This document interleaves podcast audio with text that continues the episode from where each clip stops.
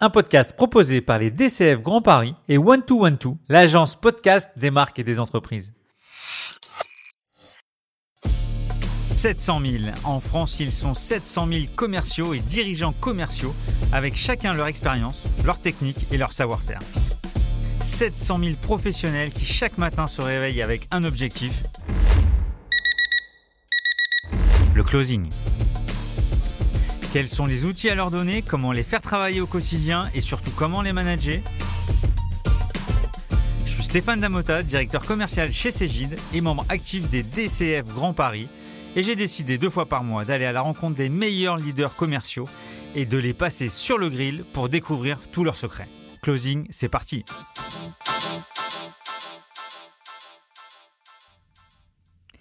Il a longtemps hésité avant d'accepter, et vous allez rapidement comprendre pourquoi. Il est psychologue clinicien, thérapeute, coach professionnel, conférencier, formateur et auteur.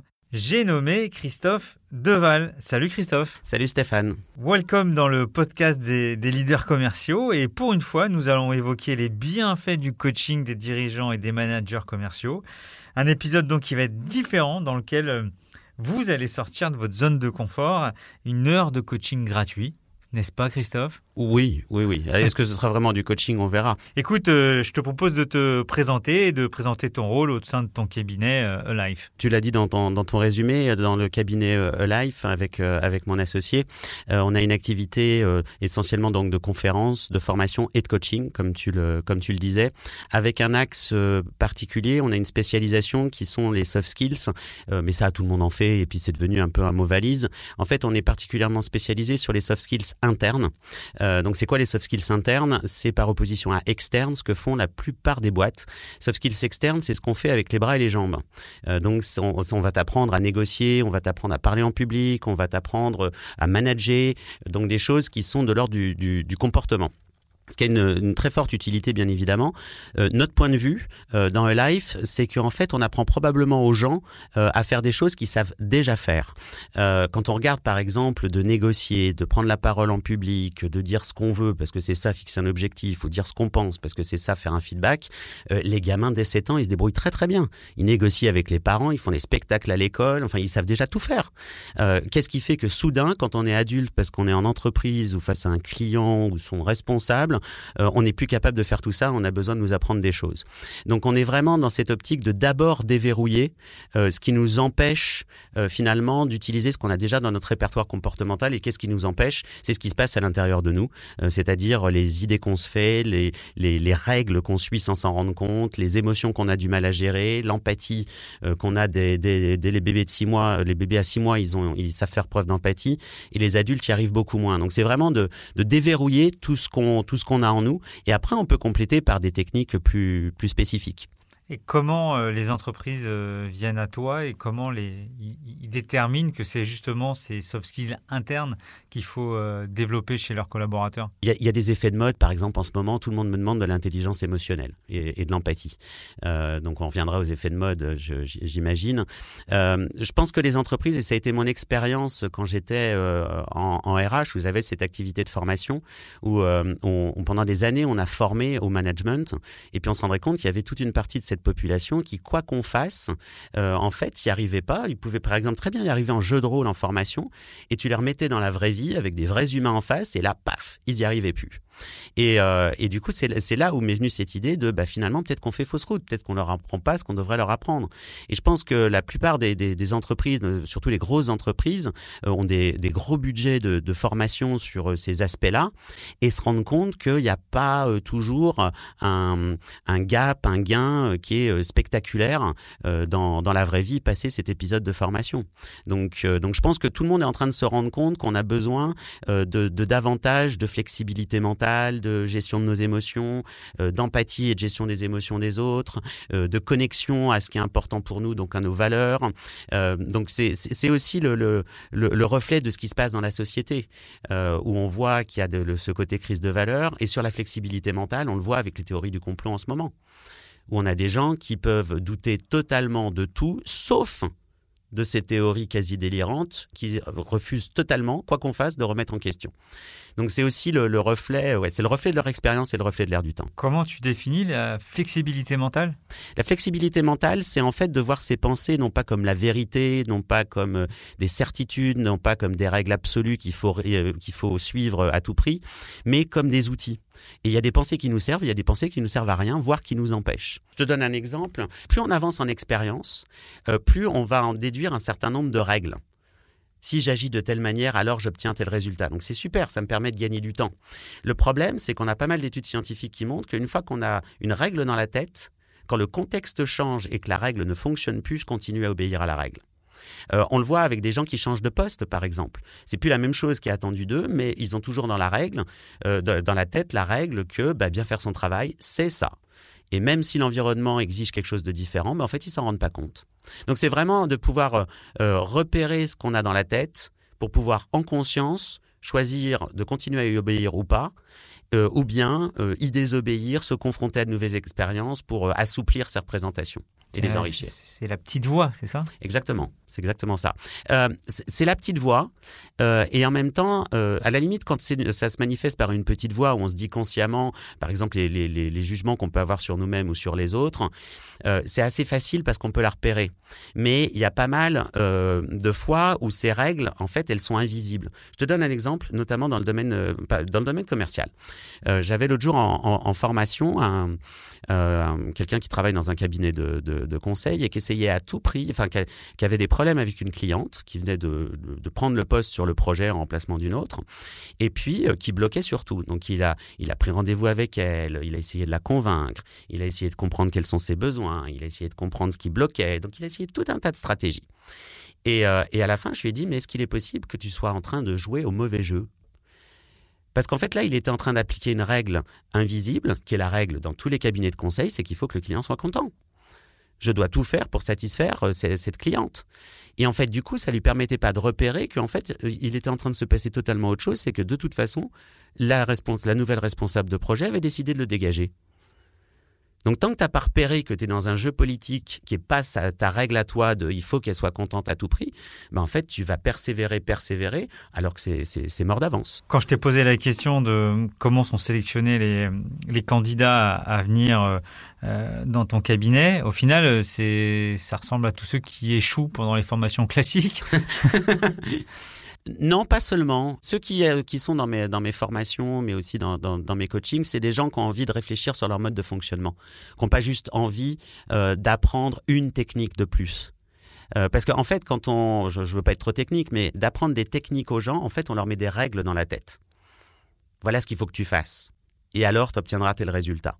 Donc c'est super parce que l'avantage des règles, c'est pour ça qu'il y a des procédures dans les entreprises, c'est que ça permet de gagner du temps. Tu sais tout de suite ce que tu as à faire, tu obtiens un résultat. Et d'industrialiser. Ouais.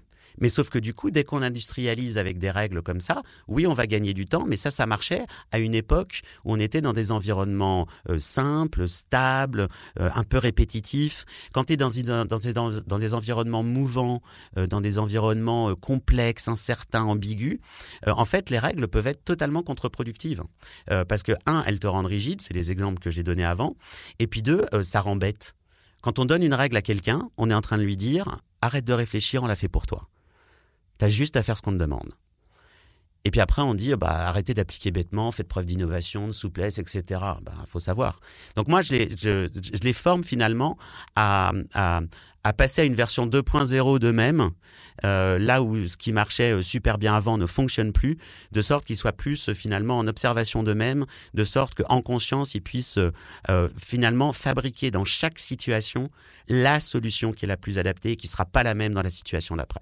Eh, je reviens parce que tu es dans un podcast business. Euh, ton client type et l'entreprise type, tu es plutôt sur des segments grands comptes, euh, mid-market, euh, quel type de service Et puis le persona, c'est des directions, c'est des gens des codir, c'est des quel profil? Alors sur le profil d'entreprise, on a tout. Euh, ça va de la start-up euh, en passant par la scale-up, les ETI et des, très grands groupes. Euh, sur les secteurs d'activité, c'est pareil, on a tout. Je parlais du conseil, mais on a de la banque, on a du luxe, on a des services, on a des SS2I, on a de, de, la biotech. donc, donc on a vraiment de tout. Et après, en termes d'interlocuteurs, il y a deux cas de figure. soit c'est les RH équipes formation RH qui font appel à nous parce qu'elles veulent lancer ce type de programme ou un, ou un coaching, soit on est contacté par des, des, dirigeants ou des COMEX directement. et là, c'est plus des interventions, c'est un autre type d'intervention, là c'est pour travailler sur le collectif. À titre personnel, comment tu fais pour chasser tes, tes nouveaux clients? Pour être très honnête, c'est mon associé, Sylvie Bernard-Curie, qui fait plutôt la chasse. Moi, je suis plutôt sur. Euh, elle, elle est sur le développement commercial et moi sur le développement, euh, on va dire, des concepts, des idées, des outils, etc. Et, euh, et moi, les, du, coup, les, les, clients qui viennent à moi, c'est des gens qui me trouvent, qui ont vu mes vidéos sur Internet, qui ont vu un article de moi, qui ont lu un de mes bouquins. Et c'est comme ça qu'ils me, qui me contactent. Ok. Moi, je chasse pas. Je cueille.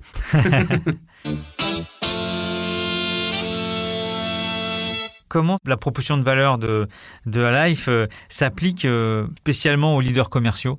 Je pense que le fait qu'on ait, comme je te disais juste avant, qu'on ait des profils, des clients, des secteurs d'activité aussi variés, c'est que les problématiques sur lesquelles on travaille sont en fait, euh, sont en fait, euh, s'appliquent à tous les êtres humains. Et en fait, ce qu'on, ce qu'on transmet, c'est, nous on appelle ça des métacompétences parce qu'en fait, euh, c'est des choses que tu peux utiliser, quel que soit ton métier, quel que soit ton domaine d'activité. Et je dirais même plus loin, c'est même aussi ce dont tu as besoin dans ta vie privée pour faire marcher ton couple et bien t'entendre avec tes gosses. donc, donc c'est quelque chose. En fait, c'est comment est-ce qu'on arrive à un meilleur fonctionnement de nous, êtres humains. Euh, et pour les leaders commerciaux, euh, bah, je pense que euh, c'est la même chose que les autres. Avant pour être un bon leader commercial, il faut pouvoir ne pas s'engluer dans un certain nombre de conceptions que tu as eues par le passé qui t'ont fait fonctionner, parce que tu as été commercial, parce que tu as été manager commercial, et maintenant tu es leader commercial. Et, en fait, les attentes sont pas les mêmes. le cœur de ton job n'est plus le même. Tu as une dimension managériale, une dimension leadership qui devient de plus en plus forte. Donc tu as besoin de mettre à jour finalement le, euh, ce qui est important maintenant, euh, éventuellement ces fameuses règles visibles ou invisibles, la petite voix ou pas la petite voix que tu suis pour pouvoir ne pas te laisser embarquer là-dedans, euh, et puis éventuellement ouais, faire preuve de davantage d'empathie parce que plus tu montes dans les organisations, plus en fait tu t'éloignes de la réalité des choses. pour, pour, pour deux raisons, parce que plus tu montes, moins il y a de, gens qui te disent tes quatre vérités. tu as plus de gens qui viennent te lécher les bottes, donc ça veut dire que tu as moins de feedback, donc tu deviens ton pire ennemi. Et puis la deuxième raison, pour donner un exemple, on a pas mal d'études qui montrent que plus on monte dans la hiérarchie jusqu'à la, direction des entreprises, quand tu es dirigeant d'entreprise, tu sous-estimes d'un facteur 7 le temps que prennent les tâches.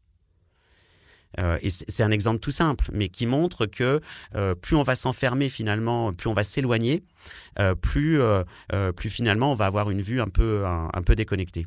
C'est le prix de la baguette, la fameuse question de... Ouais, ou du ticket de métro chez, chez Jean-Jacques Bourdin. Exactement. tu as exprimé des exemples par rapport à, la personne qui était en cabinet de conseil. Comment tu fais pour rentrer dans, le, dans, le, dans ton client Est-ce que c'est la personne qui raconte euh, des faits d'armes, des, rendez-vous, des entretiens ou c'est au contraire l'entreprise qui, euh, qui t'indique euh, les choses qui peuvent s'améliorer sur, le, sur le client? Comment tu procèdes? De toute façon, au départ, c'est quelque chose qui se construit à trois. Avec moi, la personne que je coach, et la personne qui demande. La plupart du temps, c'est le responsable direct, mais ça peut être, ça peut être quelqu'un d'autre. et le principe d'un coaching, c'est que tu as une double demande. Tu as une attente de l'entreprise, et puis tu as une attente de l'individu. Euh, donc pour que ça marche, il faut, euh, il faut que, que, tout ça coïncide. Euh, si on a un coaché qui veut pas travailler sur ce que l'entreprise veut lui faire travailler, et ça arrive souvent. Hein, moi, j'ai souvent des demandes d'entreprise qui disent voilà, il faut un coaching pour que la personne comprenne ce qui va pas, qu'elle en prenne conscience, qu'elle réalise par elle-même. Euh, et ça, ça marche pas parce que ça, ça s'appelle la relation managériale. C'est le rôle du manager de donner du feedback et de dire ce qui va et ce qui va pas. C'est pas le rôle du coach.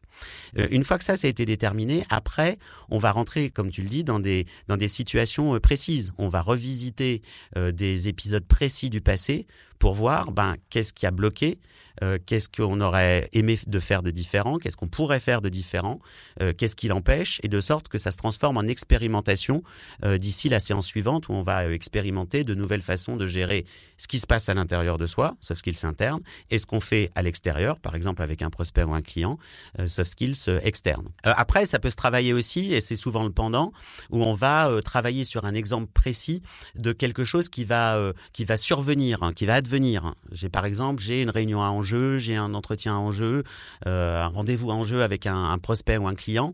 On va pouvoir du coup préparer un peu comme ferait un coach sportif, hein, un entraîneur sportif. Euh, donc, on, mais, en tout cas, on va toujours être sur des situations, on va dire très, très spécifiques, mais pas uniquement. Pour moi, il y a, y, a, quatre composantes dans le coaching. Il y a une, y a une composante comme ça de, de, situation, enfin c'est le coaching classique. Pour moi, il y a une, dimension skills, c'est-à-dire une sorte de petit, un petit bout de formation individuelle où je vais transmettre un certain nombre d'outils et de façons de faire. Il y a des fois où je suis pas coach, je suis juste dans un rôle un peu de résolution de problèmes, c'est-à-dire je vais donner la solution tout de suite. Euh, c'est pas du tout du coaching ça, euh, mais je te donne un exemple. Euh, j'ai euh, par exemple, prenons un leader commercial qui a une problématique par exemple de problème de performance et voire de licenciement sur le plan juridique. Moi j'ai bossé 15 ans en RH. Si je peux lui filer un tuyau qui va lui enlever une épine du pied, je vais pas me la jouer en mode coaching. Alors qu'est-ce que vous pourriez faire, etc. On va perdre un temps fou pour rien. Donc ça c'est l'exception. Et puis des fois, je suis juste un peu en, sparring partner. C'est-à-dire des fois les, les, les, coachés ont juste besoin d'un effet miroir et qu'on les aide à réfléchir. Euh, genre discussion à, bâton rompu. Euh, donc je veux pas m'enfermer dans le rôle, de coach qui est juste là pour poser des questions, pour refléter, etc. Parce que je pense qu'on perd un peu en puissance en se limitant à ça.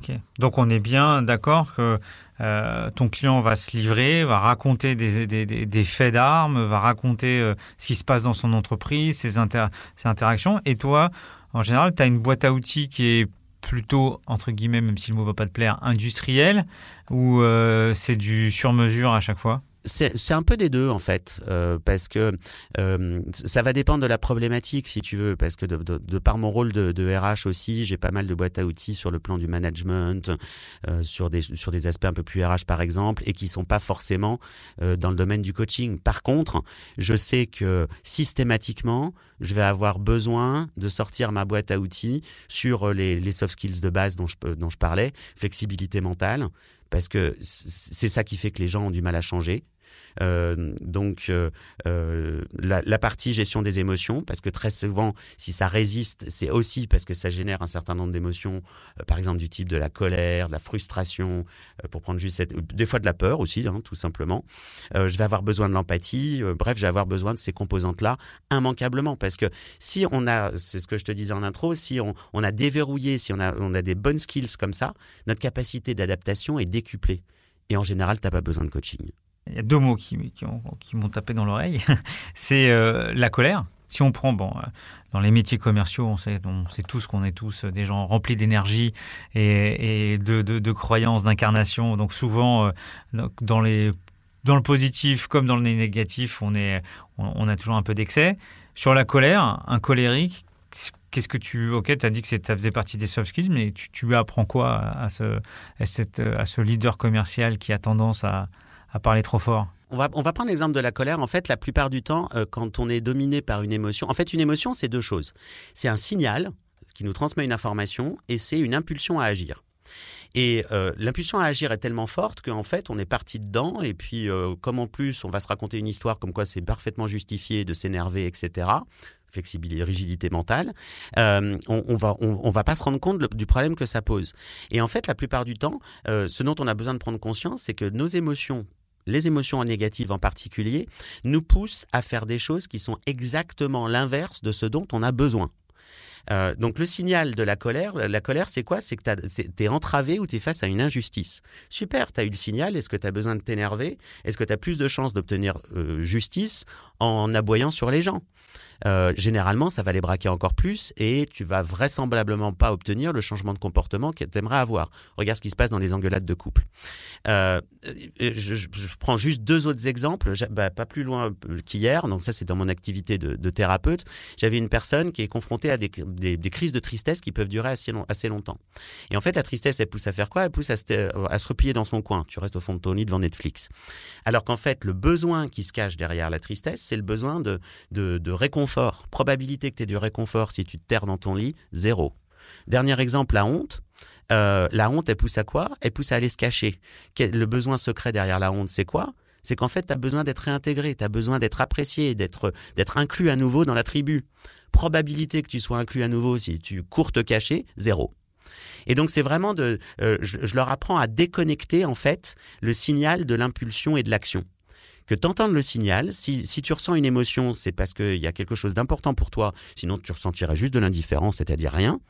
Et qu'une fois que tu as vu ça, au lieu euh, de foncer tête baissée de manière inconsciente vers ce qu'elle te pousse à faire, que tu prennes une pause d'une seconde, c'est quoi qui est important, de quoi j'ai vraiment besoin et quelle est la meilleure façon de l'obtenir? Est-ce que c'est vraiment de céder à cette impulsion ou est-ce que c'est autre chose? Donc c'est une autre petite voix qui coach euh, la personne en se disant, euh, voilà, qui se met face à, à la réalité du moment et qui, qui la conseille. Sauf que l'autre petite voix, elle est automatique et on en a et elle est tellement familière qu'on n'en a pas toujours conscience. Là, c'est effectivement de mettre un, un, autre son de cloche, de mettre une autre une autre petite voix dans la tête qui va permettre de, de, de reprendre conscience en fait. Cette petite voix, elle sert à te mettre en position de choix. Et, et, quand tu me dis ça, ça veut dire que, bon, par exemple, j'ai une équipe de 4-5 personnes, euh, j'ai justement celui qui est plutôt euh, entre guillemets honteux, celui qui est timide, celui qui est aussi colérique. Euh, et ça veut dire que dans cette boîte à outils, une fois que j'ai repéré la colère, que je me dis ah attention c'est de la colère, quand je vais la restituer, je vais m'adapter à mon interlocuteur en fonction de, du, du récepteur. Moi j'ai aimé quelque chose, est-ce que je dois émettre différemment en fonction des différents récepteurs? En fait, mon but dans tout ce que je fais, c'est que c'est en fait c'est d'élargir la palette comportementale des gens.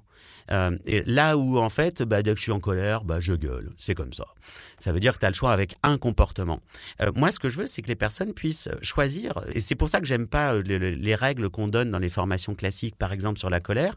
on va donner des règles. On va dire, alors voilà, quand tu es en colère ou quand tu es face à quelqu'un en colère, bah, tu parles doucement, tu te tais, tu le laisses causer, etc. Et puis ça va finir par se calmer. Et puis après toi, tu parles calmement, blablabla. Bon, c'est super d'avoir ça dans son répertoire. Donc tu as une deuxième possibilité. Mais moi, je veux que les personnes puissent choisir. Il y a des fois où il faut juste la fermer. Des fois, il faut juste s'énerver aussi, taper un bon coup euh, de, de poing sur la table. Des fois, euh, il faut euh, être affirmé, des fois, il faut, être, il faut négocier. donc, c'est de, de, pouvoir, d'être capable de choisir parmi toutes ces composantes-là en fonction du contexte. Je suis pas sûr que je le réduirais à... je suis pas un fan des, des types de personnalités. J'ai même horreur de ça. Le disque avec les quatre couleurs. Je, je ne supporte pas ces trucs-là.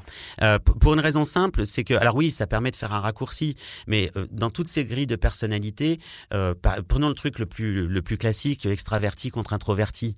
Euh, donc oui, tu peux avoir une dominante, mais bon, même les introvertis parlent parfois, et même les extravertis se taisent parfois.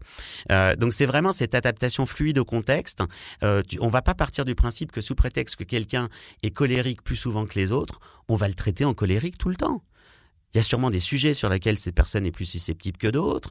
Euh, il y a peut-être des façons de parler auxquelles elle est plus sensible que d'autres. Donc c'est d'être plus fin euh, que cette typologie, qui est très utile si effectivement euh, de, savoir qu'il y a quatre catégories de personnes sur la planète au lieu d'une. C'est un grand pas en avant. Tu as multiplié par quatre ta finesse d'analyse. Je suis un peu plus ambitieux que ça. Donc si j'essaie de, comprendre, je viens de voir, je te raconte des faits d'armes où ça s'est mal passé. Tu m'expliques la palette, tu m'expliques qu'il faut entendre le, son de cloche ou la voix qui parle plus fort. C'est pas j'explique, faut toujours que ce soit, c'est toujours appliqué à une situation spécifique, parce que sinon c'est de la théorie. Mais c'est justement c'est là où j'allais en venir, ça veut dire qu'après euh, le client, euh, dans une autre situation, peut jouer avec euh, ce que tu lui as appris, enseigné, démontré, et, et, voir et tester en disant bah tiens là, j'ai pas répondu à la colère j'ai montré un, autre sentiment et j'ai vu si mon interlocuteur ou mes interlocuteurs ont changé ou pas. Et puis ils peuvent se dire aussi que ça n'a pas marché. Ouais, mais, mais en fait, c'est hyper important ce que tu es en train de dire, parce que euh, la plupart du temps, euh, je, reviens encore à mes histoires de règles qui nous déconnectent finalement des conséquences que ça a dans la réalité. Euh, en fait, c'est comme ça qu'on apprend. Euh, c'est comme ça qu'on apprend, c'est en essayant de nouvelles choses et en observant le retour euh, euh, dans la réalité, c'est-à-dire ça s'appelle du feedback. le feedback, c'est pas forcément quelque chose qu'on nous donne, c'est aussi, bah, j'expérimente, comme tu dis, un comportement, de nouvelles façons de réagir avec, en fonction des personnes, en fonction du contexte, et je vois ce que ça donne. Et oui, il y a des, choses qui vont pas marcher, mais en même temps, c'est comme ça que je vais pouvoir affiner finalement, devenir de plus en plus fin dans ma façon de me comporter, d'interagir, de gérer les situations. Donc il y avait deux mots, qui, il y avait colère qui m'avait euh, tapé dans l'oreille et l'autre c'était euh, empathie. Parce que ce mot empathie, et notamment chez les sales, il est euh, mi-figue, mi-raisin. Il y en a qui disent oui, manager sales en plus, c'est-à-dire que est-ce que je dois être empathique avec mes commerciaux et empathique avec mon client? Puis il y en a d'autres qui disent non, non, faut pas être un, faut être un bad boys avec les clients pour les secouer et euh, différemment avec les, managers. Donc ça veut dire quoi pour toi empathie? Avant de répondre à ça, je vais rebondir sur ce que tu viens de dire parce que ça illustre parfaitement la notion de règle dont je parlais tout à l'heure oui, il faut être empathique, ou non, il faut pas être empathique, il faut être bad boy avec ses clients. Ça, c'est des règles. Euh, et, et, ça, j'y crois pas du tout. Euh, t'as pas il y a des clients où tu auras intérêt à être empathique et d'autres où tu auras intérêt à être bad boy. Et puis probablement que tu auras intérêt à alterner un peu des deux avec le même client. Et donc ça pour moi c'est des, faux problèmes c'est des fausses questions. On va essayer de tirer une règle absolue alors que en fait ce dont on a besoin c'est de pouvoir pivoter entre différentes euh, différents points de vue différentes approches. Euh, euh, pour prendre ton exemple de, de l'empathie parce que souvent c'est une des craintes c'est oui mais à ce moment-là on tombe dans un monde de bisounours je suis là pour faire de la alors que les gars, euh, hein, il faut du résultat. Euh, et, en fait, ça, euh, il y a même des commerciaux qui sont tellement empathiques avec leurs clients euh, qu'ils vont plus être rentables, ils vont oublier finalement leur rôle. Donc c'est vraiment de pouvoir jongler entre différents points de vue. C'est oui, il y a des moments où il faut être empathique et c'est utile. Et pour autant, ça ne veut pas dire qu'on lâche l'exigence. Ça ne veut pas dire qu'on garde. si je suis empathique avec mes clients, oui, je vais pouvoir prendre en compte leur intérêt, ce dont ils ont besoin, et en même temps, je garde moi mes objectifs, euh, ce pourquoi je suis là et mon rôle dans la boîte euh, qui, qui, me paye. quoi. À t'écouter, on a l'impression d'être. On, doit avoir euh, plusieurs personnages et sortir le bon personnage en moment. Ben en fait, oui, j'ai pas utilisé le terme, mais en fait, ce que je développe, c'est, pour dire un gros mot, c'est la flexibilité psychologique. et, et, tu vois à travers ton exemple que la plupart des gens, et c'est notre mode de fonctionnement, nous les humains, on cherche des réponses absolues pour tout le temps. Et c'est là où on va dans le mur. Donc on a besoin effectivement de jongler entre euh, différentes euh, skills, entre différents personnages, euh, en fonction du, du, contexte. Moi, moi j'ai vu des personnes, c'est un exemple que j'ai eu en, formation, une personne qui disait, voilà, a une personne de ton équipe qui dit, je pourrais pas finir mon travail ce soir parce qu'il faut que j'aille voir ma mère qui a un cancer, la réponse c'était, bah, j'en ai rien à foutre parce qu'on n'est pas là pour s'occuper de la vie privée des gens. Bon, bah moi, en tant qu'être humain, ça me choque, ça. Euh, et, et, de dire oui à ce genre de choses, ça ne veut pas dire que tu vas lâcher, euh, que c'est la porte ouverte à tout, pas du tout. Donc c'est vraiment de toujours de se poser cette question dans ce contexte. Euh, c'est quoi le plus important C'est quoi mon intention à la fois en tant que manager, leader, mais aussi parfois en tant qu'être humain et, du coup, quelle est la, la, réponse la plus adaptée étant donné ça? Donc du coup, j'ai pas répondu à l'empathie sur ce que c'est pour moi. L'empathie, c'est tout simple. Hein. C'est la capacité à voir le monde à travers les yeux des autres. Donc c'est au lieu d'être enfermé dans ton point de vue à toi, tes objectifs à toi, tes impératifs à toi, tu peux te poser la question euh, de euh, qu'est-ce que l'autre de quoi l'autre a besoin, c'est quoi ses problématiques, c'est quoi sa façon de voir le monde, euh, c'est ce genre de choses. Un, truc, un grand classique par exemple sur le développement sur le commercial, l'erreur classique des débutants pas très bons, c'est au lieu de partir de besoin de ton client, c'est de venir refourguer tes produits. Euh, mais tout ça, c'est parce que c'est un défaut d'empathie, parce que tu es enfermé dans ton point de vue à toi, qui est je suis là pour vendre ma camelote. et, euh, euh, et, et, et, du coup, tu peux pas finalement jongler entre les deux. Ouais, mais il y a l'inverse. Trop d'empathie sur une négociation commerciale ou sur des problèmes de livraison de services. Et là, les commerciaux qui regardent trop dans les yeux de leurs clients ne défendent pas assez soit les marges, soit, soit les services. Ouais, euh, complètement. Mais regarde que dans, dans, la négociation, euh, euh, pas, seulement commerciale, quand tu regardes dans les négociations diplomatiques, etc., c'est l'empathie, sans perdre de point de vue ses propres impératifs, qui permet d'arriver à une solution commune. Et d'ailleurs, j'en ai une cette semaine de grosses négos avec un, un, un, expert comptable qui a joué plusieurs personnages pendant la, pendant la négociation de deux heures et demie. Je suis pas trop mauvais sur ce sujet-là. J'avoue, j'ai eu du mal parce qu'il partait dans la colère, puis après dans l'empathie, puis après dans un raisonnement hyper raisonné, hyper. Et puis là, tu sais plus où te raccrocher. Et c'est vrai que c'est une vraie arme, ce, changement de masque ou de personnage euh, sur un, court moment. Bon, après, ça, sonne un peu comme de la manipulation, la présenter comme tu le fais. Oui. qui, peut être une stratégie. Oui, hein. mais comme c'était un, c'est un personnage, Ouais. Donc c'était pas, pas s'il exprès. si, m'écoute, s'il se reconnaît, j'en garde un bon souvenir parce que le, le, match de boxe était, était assez serré. Mais en plus, tu, ça c'est important, tu sais, c'est une des personnes qui m'a le plus marqué dans ma formation, cette fois comme, comme psy en thérapie, qui a, qui, a, été mon mentor pendant des années. Donc il est américain, donc il me l'avait dit en anglais. Il m'avait dit Always do the unexpected. Et je trouve que c'est très juste ça. C'est euh, faut, faut, faut, finalement jamais être là où on t'attend. Je retiens. On va pouvoir mettre ça dans la dans la pochette du podcast. Je voudrais bien qu'on revienne sur ta carrière, euh, comment tu es arrivé à là pour, pour euh, montrer que tout ça est, est venu d'une expérience assez, assez intéressante. Donc, je te laisse raconter ma vie. Peut-être pas toute ta vie, mais en tout cas, les étapes clés.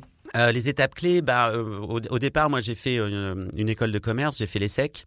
Je, je, faisais partie de ces bons élèves qui savent pas quoi faire de leur vie, donc j'ai fait un bac C, sachant pas quoi faire, une prépa HEC, sachant pas quoi faire, une école de commerce, sachant pas quoi faire. Et puis après, je suis rentré dans un cabinet d'audit, sachant pas quoi faire. donc comme auditeur financier, ça m'a beaucoup plu. mais très vite, chez un big? Oui, chez KPMG. D'accord. Donc j'ai passé 20 euh, ans, 5 euh, ans en audit et puis 15 ans en, RH. Et dès la deuxième année, j'ai repris des études de psycho euh, à la fac parce que j'avais ce besoin-là. J'ai toujours eu ce, double côté. J'ai toujours aimé le côté business, économie, etc. Et j'ai toujours aimé ce côté plus psycho, développement personnel. Donc j'ai fait ça un peu pour le, pour le fun au départ. et puis, et puis j'ai demandé ensuite une mobilité en RH. J'y suis resté 15 ans. et à côté, donc j'étais directeur du développement des talents de KPMG. Donc de l'audit à la. Ouais. Euh, et puis en, parallèle, donc j'ai mené une vie parallèle de façon très officielle. Je suis devenu psychologue clinicien. Euh, j'ai continué à me former. Après, j'ai fait un autre cursus en thérapie euh, comportementale et, cognitive. Donc là, il fallait avoir des patients. Donc j'ai ouvert un cabinet avec mon associé qui était ma chef à l'époque, quelques soirs par semaine.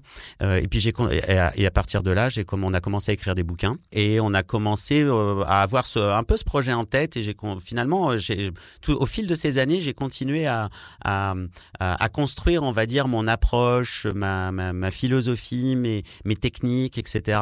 Euh, et puis c'est en 2018, je me suis dit, bon, maintenant, euh, ça suffit, euh, job à temps plein en RH, la thérapie le soir et d'écrire des bouquins le week-end. donc, donc je me suis dit, allez hop, je, je me lance. et donc aujourd'hui, le gros de mon activité, c'est effectivement live pour, pour les entreprises. Je garde mon activité, petite activité pour l'accompagnement individuel, donc thérapie ou coaching à titre individuel. Et puis je fais pas mal d'enseignements. Sur tes bouquins, si on peut revenir dessus, tu en as écrit combien? Moi, j'en ai un sur les soft skills. Ouais, qui est le, petit dernier. Ouais, qui est très bien. Merci. Euh, tu en as écrit combien en tout? Euh, J'en ai écrit 5 en 6 ans. D'accord.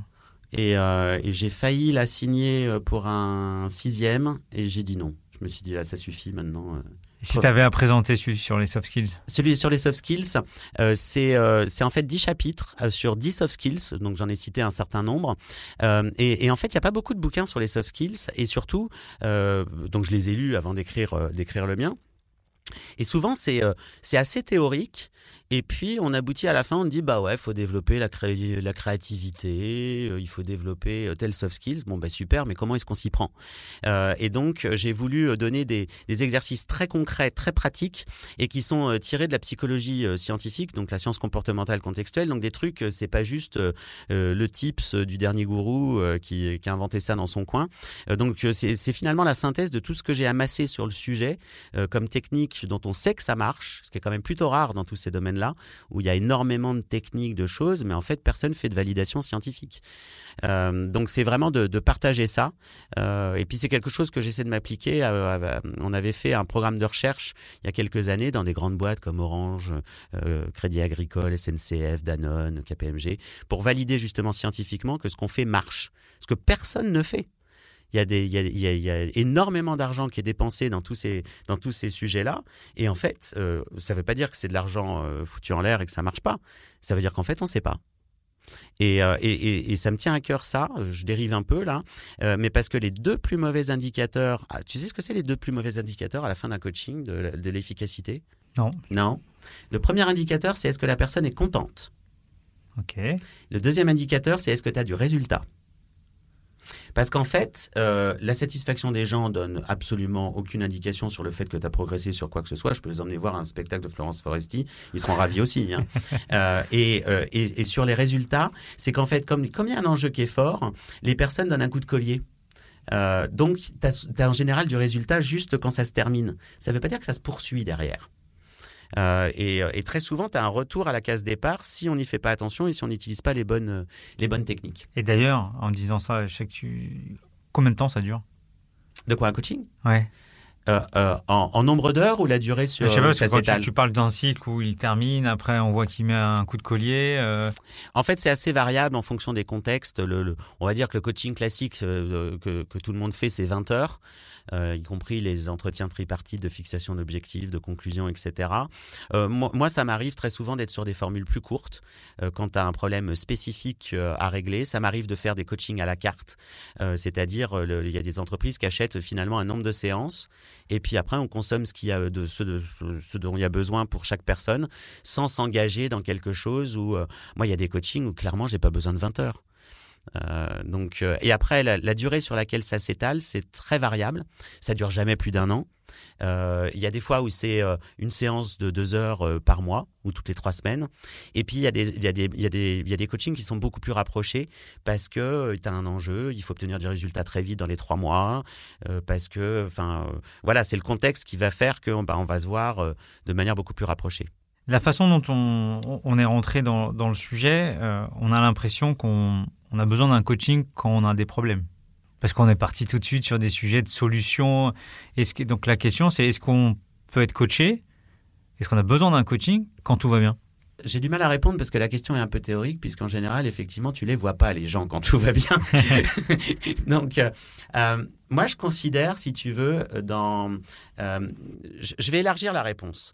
Euh, pour moi, tout ce que je transmets, là, ces, ces métacompétences dont j'ai parlé, euh, de flexibilité mentale, d'émotion, d'empathie, etc., en fait, on devrait l'apprendre à l'école c'est que personne nous donne le mode d'emploi, nous donne la boîte à outils de ce dont on va avoir besoin pour être bien dans notre peau et bien euh, dans la société et dans les collectifs.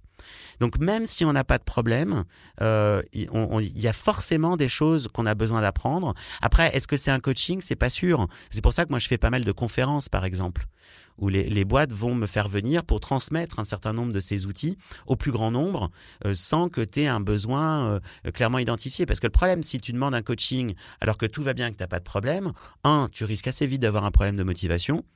Et deux, euh, de, tu peux éventuellement manquer de situations concrètes sur lesquelles tu vas pouvoir l'appliquer. Encore que même ça, ça se discute. En fait, ma question elle a été téléphonée parce que j'ai assisté à une conférence là justement sur un, coach qui expliquait qu'il était coaché lui-même par quatre profils différents entre des pairs, entre des, un coach professionnel, mais également euh, du codev. Et il expliquait que euh, on est euh, dans le développement personnel et dans le fait d'être en amélioration continue. C'était nécessaire pour les gens qui voulaient euh, bouger du statu quo d'être à forcément euh, accompagné. En fait, j'ai commencé à, poser la question autour de moi. Il n'y en a pas tant que ça. Alors, du, du codev et des discussions entre pairs, tout le monde.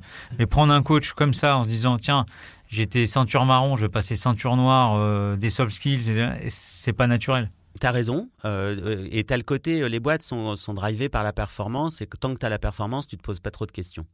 Euh, et c'est ça souvent qui fait que tu le prends dans le mur à titre individuel ou collectif. Je pense qu'il y a une autre raison aussi euh, très terre à terre, c'est que ouais super, t'es coach, tu fais tout ça, mais c'est ton job quoi, le développement personnel.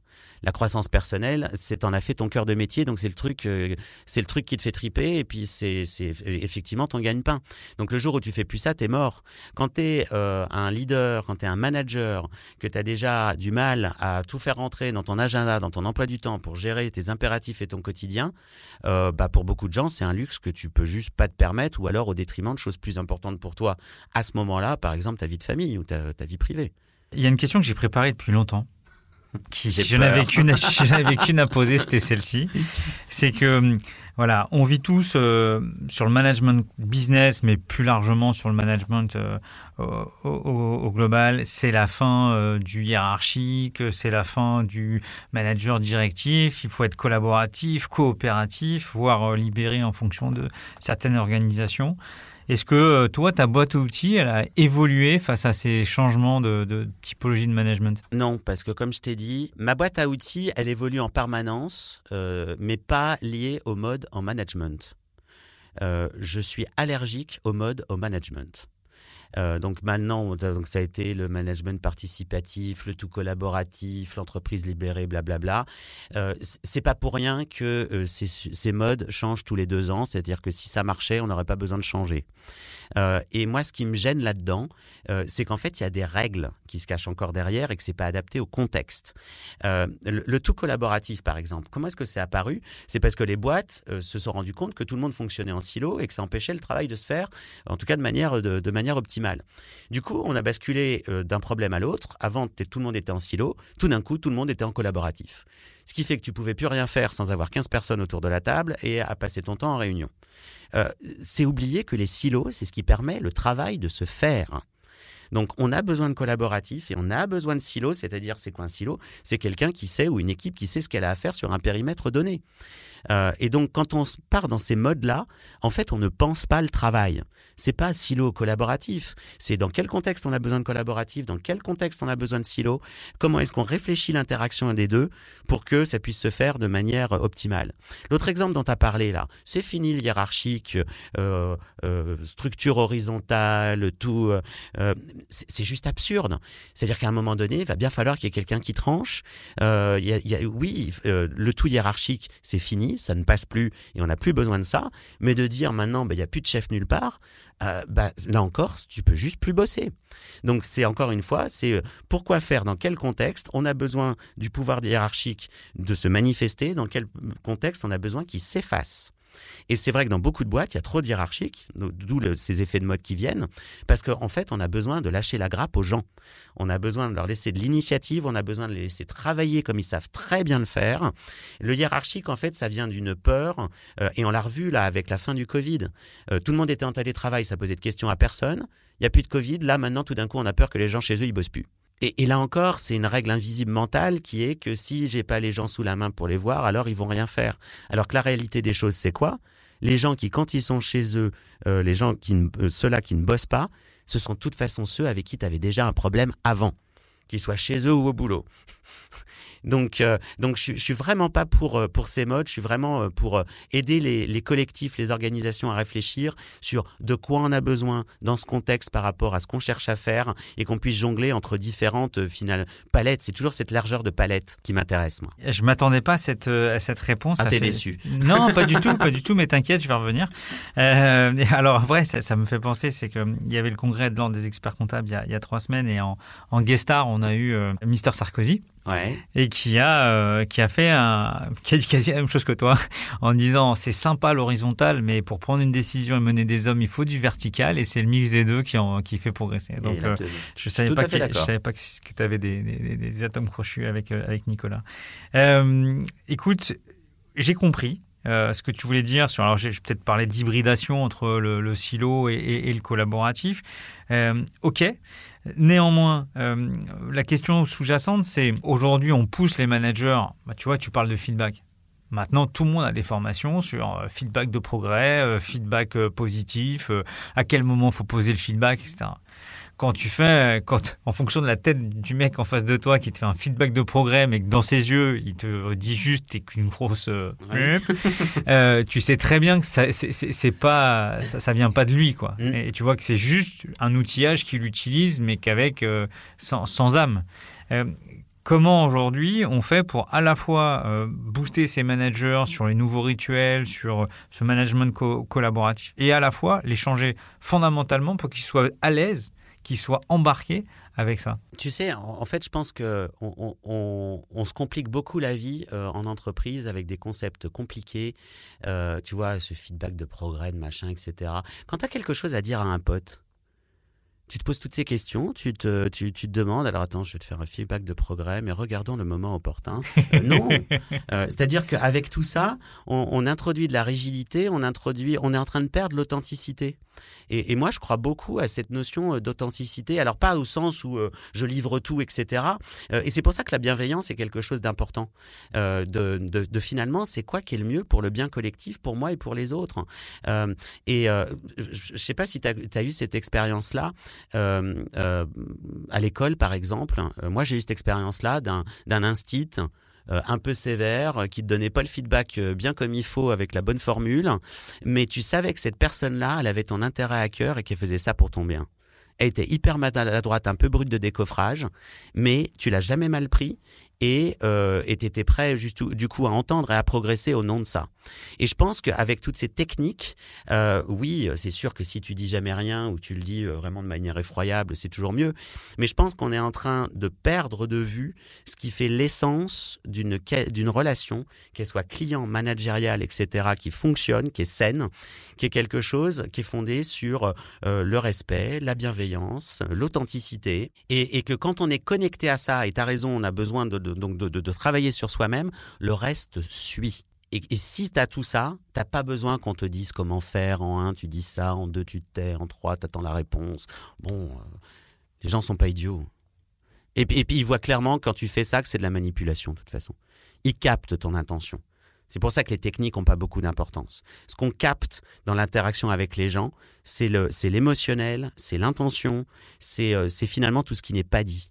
Congruence, ça, ça fait partie du, non, parce que tu vois, dans l'exemple de l'instiste dont, dont, je t'ai parlé, euh, des fois, c'est pas congruent. Le mec qui veut ton bien et puis il te le dit, euh, limite en te foutant de baffe. D'accord. Donc, c'est nettement mieux si c'est congruent. T'as raison.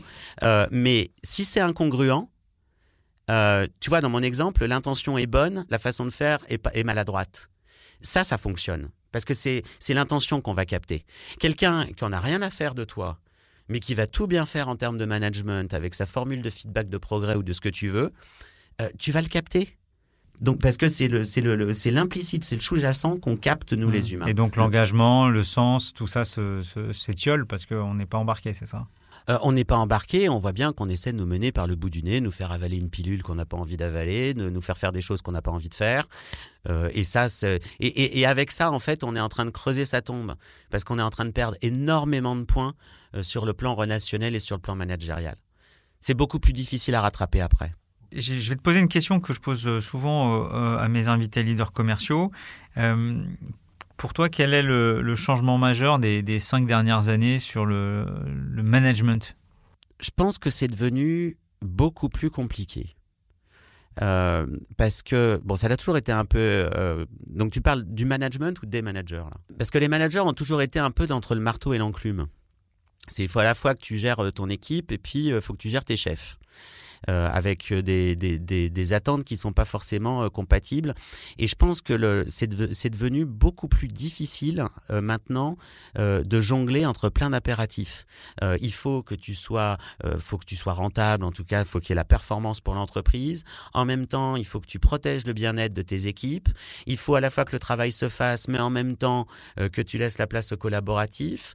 Il faut que des décisions soient prises et en même temps, il faut que tout le monde puisse donner son et son mot à dire. En fait, tu as beaucoup de, choses comme ça, euh, en apparence contradictoires. Je dirais plutôt que c'est des polarités sur lesquelles il faut apprendre à doser tout le temps. Et c'est pour ça que ça renforce encore mon point de vue, ce côté métacompétence de, dans ce contexte, à cet instant précis, c'est quoi la meilleure approche? Et ça, c'est pas des règles euh, qu'on peut apprendre en formation management qui vont te les donner. Donc je pense que c'est ça la principale difficulté, c'est que euh, en fait, il n'y a plus rien de simple où le management à l'ancienne, où c'est euh, hiérarchique, descendant, autoritaire, euh, euh, avec un tout le monde, c'est exactement ce qu'il a à faire et ça bouge pas trop et tout le monde est au même endroit, ça s'appelle le bureau, c'est fini. Et, ça va être de plus en plus fini. C'est pas pour rien que les boîtes résistent. Je parlais tout à l'heure là du côté, allez maintenant Covid terminé, tout le monde revient au bureau. C'est que les boîtes le savent et pour autant veulent pas lâcher et c'est là on, on rejoint le côté besoin de gérer ses émotions, c'est qu'il y a énormément de peur là-dedans. Euh, ça devient tellement compliqué qu'on essaie de se rattacher, ou on essaie de trouver euh, des réponses simples. L'entreprise libérée, le collaboratif, blablabla. Et, et ça, c'est vraiment l'air du temps. Tout le monde, euh, et là je sors du côté entreprise, tout le monde est en train aujourd'hui, partout, de chercher des réponses simples à des choses compliquées. Et avec ça, on est forcément mal barré. moi, je suis convaincu que la façon de s'en sortir, c'est pas d'avoir des réponses simples, c'est de garder en permanence un point d'interrogation dans la tête de tout le temps être en questionnement, de tout le temps être en remise en cause, d'être tout le temps en train de se poser la question de euh, quelle est la meilleure façon de faire, qu'est-ce que j'ai besoin de changer, euh, qu'est-ce qu'il y a à remettre en, question. Le problème, c'est qu'à point d'interrogation, pour nous les humains, c'est pas confortable. D'où le besoin de gérer nos émotions euh, quand on fait ça. Est-ce que l'impact du, remote, de tout ce qui est à distance, a, changé ta façon de coacher ou pour toi la, façon de manager? Alors sur la façon de coacher, euh, ça change pas grand-chose. Euh, mon expérience, c'est que euh, très souvent, alors il y a des choses que tu peux pas faire, tu peux pas utiliser autant l'espace physique, par exemple, quand tu es en, remote que quand tu es en physique. Mais par contre, j'ai remarqué que tu avais beaucoup plus de choses qu'on peut capter émotionnellement de manifestations, parce que là, tu regardes la personne à peu près tout le temps. Ce qui n'est pas le cas quand tu es en face à face, où tu vas détourner le regard, où tu vas regarder un peu de biais, etc. Donc en fait, paradoxalement, tu captes plus de choses tu perds des choses, euh, parce qu'il y a une partie du non-verbal que tu perds, mais il y a d'autres choses que, que tu captes. Et sur la façon de travailler, ça change rien. Pour, en termes de management, ça change beaucoup de choses, euh, parce que là, on est obligé de, redécouper. Euh, je parlais tout à l'heure de réfléchir à quelle activité on fait, à quel endroit, avec qui. Et, le remote pose, vraiment cette question-là, parce que, ben, en fait, c'est bien d'être en remote quand, par exemple, tu as besoin de te concentrer, tu as besoin d'être tranquille, mais en même temps, tu vas perdre tout le côté relationnel. Euh, le collaboratif en remote, c'est quand même un petit peu plus pénible que quand tu es ensemble dans une salle. Euh, donc ça pose effectivement la question de, euh, de, quel est le bon lieu de travail pour, pour, pour quel type d'activité. Il y a des clients qu'on aide sur ça, sur comment mettre en place finalement des sortes de chartes finalement d'organisation du travail en fonction du lieu, en fonction de la tâche. Et on aboutit du coup à des choses assez, euh, assez amusantes. Euh, moi, j'ai des, des, clients qui me disent euh, maintenant, je veux plus aller au bureau parce que quand je suis au bureau, je ne fais rien. J'arrive à rien faire. Et en fait, c'est parce que ça met en lumière qu'il y a toute une partie du travail qui n'est pas de la production. Il y a une partie du travail, c'est de la relation c'est du management, c'est du team building, ça peut être du brainstorming, euh, où tu vas pas nécessairement sortir quelque chose où tu te dis à la fin de la journée, waouh, j'ai fait ça. Euh, et, ça, c'était du temps qui était dilué, euh, c'était parsemé sur ta journée, donc tu le voyais pas aussi de manière aussi évidente. mais ça met vraiment en lumière ce besoin maintenant, à la fois de remettre du lien parce qu'il va se distendre avec le remote, et puis de penser effectivement ce qu'on fait à quel endroit.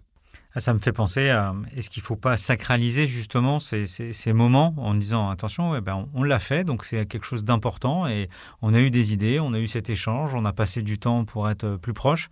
Et c'est vrai qu'aujourd'hui, euh, tu démarres tous les meetings, euh, quand tu démarres sur Teams, euh, au bout de trois secondes, on est déjà dans, dans le cœur du sujet. Quoi. Ouais, et, ça c'est flagrant, c'est qu'effectivement, quand tu es sur Teams, et c'est pour ça qu'en management, il faut être très vigilant à ça, c'est qu'on est, il n'y a plus de temps informel, il n'y a plus, y a plus de temps de relation. Euh, qui avait déjà tendance à sauter depuis quelques années. Hein. Tu passais moins de temps à la machine à café, à déjeuner avec tes potes, etc.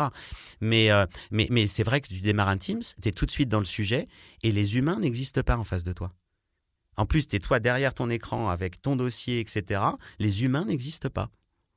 Et donc, il faut vraiment être attentif à contrebalancer ça, euh, parce que le, temps de relation, c'est peut-être pas du temps productif à court terme, mais si tu l'entretiens pas, tu vas voir que ton temps productif, il va bien baisser sur la durée.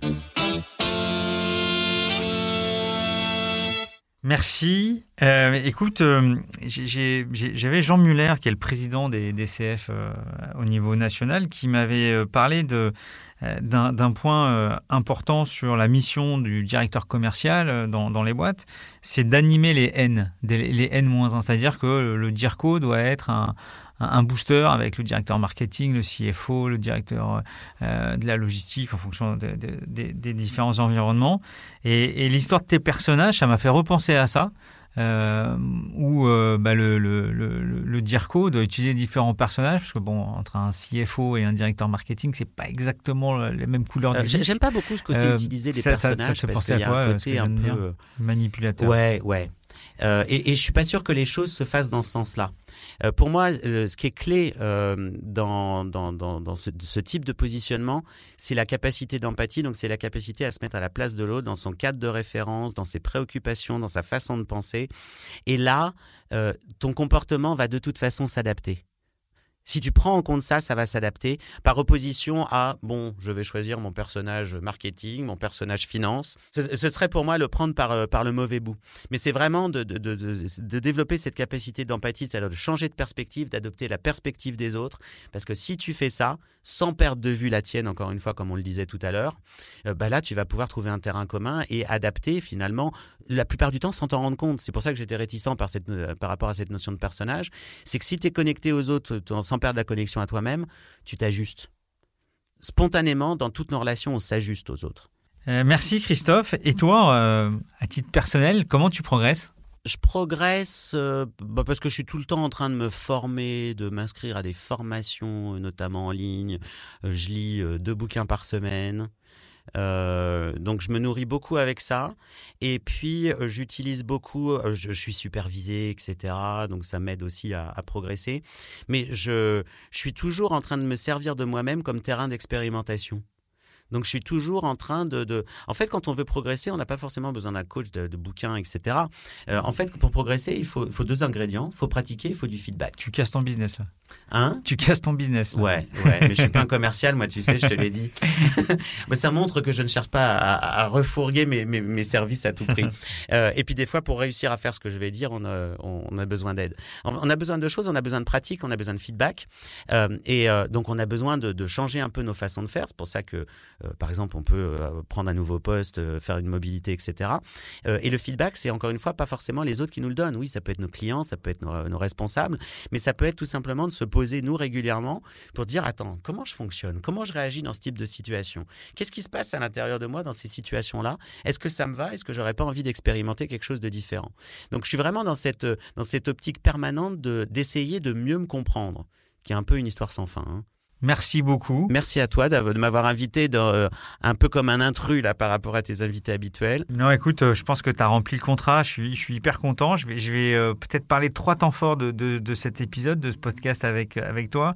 Premier point, c'est j'aime beaucoup tout ton environnement de vocabulaire, avec flexibilité mentale, gestion des émotions, environnement mouvant, les métacompétences. C'est assez intéressant de. moi, j'aime le business comme une science, donc là, le fait de d'ajouter du vocabulaire, euh, j'aime beaucoup. Euh, le deuxième truc où j'ai pris une petite claque, c'est sur. Euh, je pensais pas du tout que tu allais challenger euh, l'aspect collaboratif, coopératif. Et j'ai bien aimé l'histoire du silo et, du, euh, et, du collaboratif pour tomber sur quelque chose d'hybride et d'user les meilleures, les meilleures techniques. voilà. Et puis après, tu as parlé de quelque chose, l'authenticité des relations. ça, c'est quelque chose qui, évidemment, me, parle, me parle beaucoup à, à, travers le respect, le respect de l'autre. Donc voilà, ça, c'est les trois temps forts que, que je retiens. Donc je te dis à nouveau euh, merci de t'être euh, prêté au jeu. Avec plaisir. À vous qui nous écoutez, comment vous l'avez trouvé? Venez en parler, réagir sur nos réseaux sociaux. C'est sûr que c'est un profil euh, différent de nos leaders commerciaux habituels. Et, n'hésitez pas à nous conseiller un autre profil qui vous aimeriez bien faire passer nos entretiens. Merci pour votre écoute. alors Christophe, t'en as pensé quoi? Je me suis beaucoup amusé, j'ai trouvé ça très, très fun à faire. Super, merci. Quant à nous, on se retrouve très bientôt avec un autre candidat sur le grill. Une mention spéciale à One212, l'agence podcast qui réalise Closing.